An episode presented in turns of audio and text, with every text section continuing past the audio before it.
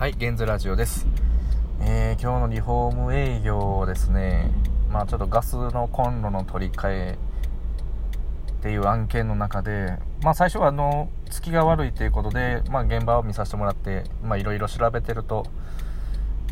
の、まあ中の、えー、の弁とか、まあいろいろ調子が悪く取り替えしかないという状態、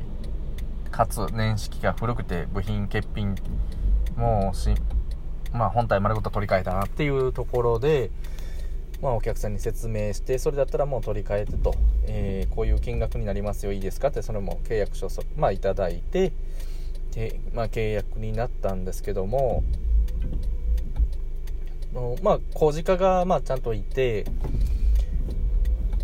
の昼から工事の方があの、まあ、天気が悪かったもんで空いてるなってのは知ってたんでちょっとこの作業は多分90分はかかる仕事ですけどちょっと行ってもらっていいですかって言ったらもう今日はちょっと明日の準備とか言ったら無理やなっていうことを言い出すとはっていうまだお昼1時半ですけどみたいなサラリーマンでいうと5時半5、まあ、6時まで考えるとあと5時間あるのにもう無理っすかみたいなでもお客さんじゃあまだ後日つけに来ますわって言っても今日使えるのはかわいそうやしな。まだ時間はなんとかあるな。まあ自分でつけるかみたいな。になったんですね。で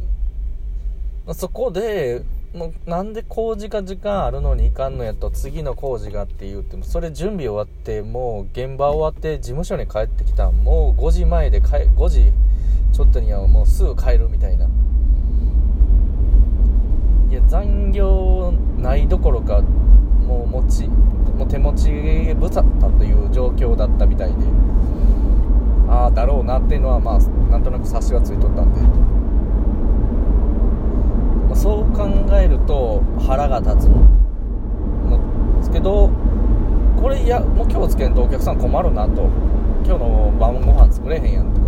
なるともう今日つける段取りを考えて自分がどういう動きして自分のあと他の点検作業といろいろある中でこ,、まあ、ここまで終わらせたらなんとか間に合ってつけられるなっていう。逆算するとめっちゃ忙しいですけど、まあ、なんとかなったというところで自分がその時に工事間になんでつけやんのや時間あるのにっていう風な意識を持って腹立たしく生きよ一日終わるのかこの一日もうカツカツで忙しいけど乗り切ったぜっていう気持ちであの一日が終わるのか。この自分が今焦点がどこに当ててんのかでもう全然気持ちが変わる。そういう時にまたあの明日も、えー、いろいろアプローチもかけますし、えー、プレゼンもありますし中でやっぱ気持ちの張り合いが全然違ってくるんですよね。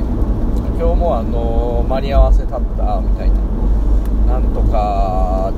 ね、お客さん困らないようにしてしたみたいな。まそういう気持ちのままで営業に挑めてかつお客さんのその困ってることとかの質問とかも思い浮かぶことが深くなるんですよね。だからそういう風に自分がどういう視点に今いるのか。っていうのは、まあ、結構こういう日常の中で今、あ自分ごとしか考えてないなとか、あ今、の、お客さんのことを考えてるなっていうことを、まあ、感じ取れるようになると、今のその思い込みのレベルという考え方次の、まあ、行動、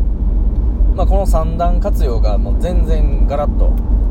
明日何をやればいいのかっていうのがまた新しいの活力になるんでもうなんか元気いっぱいですね今日は。まあそういったところでまあ今日も難なく難なくというかまあ無事終了しまあ明日は明日でまあ頑張ることがいっぱいあるのでむしろ詰め込んでいってまた楽しい一日がまあびっくりするような一日とまあ合わせ技であるんだろうなと思いながらえー、やっていきたいと思います。今日は以上になります。失礼します。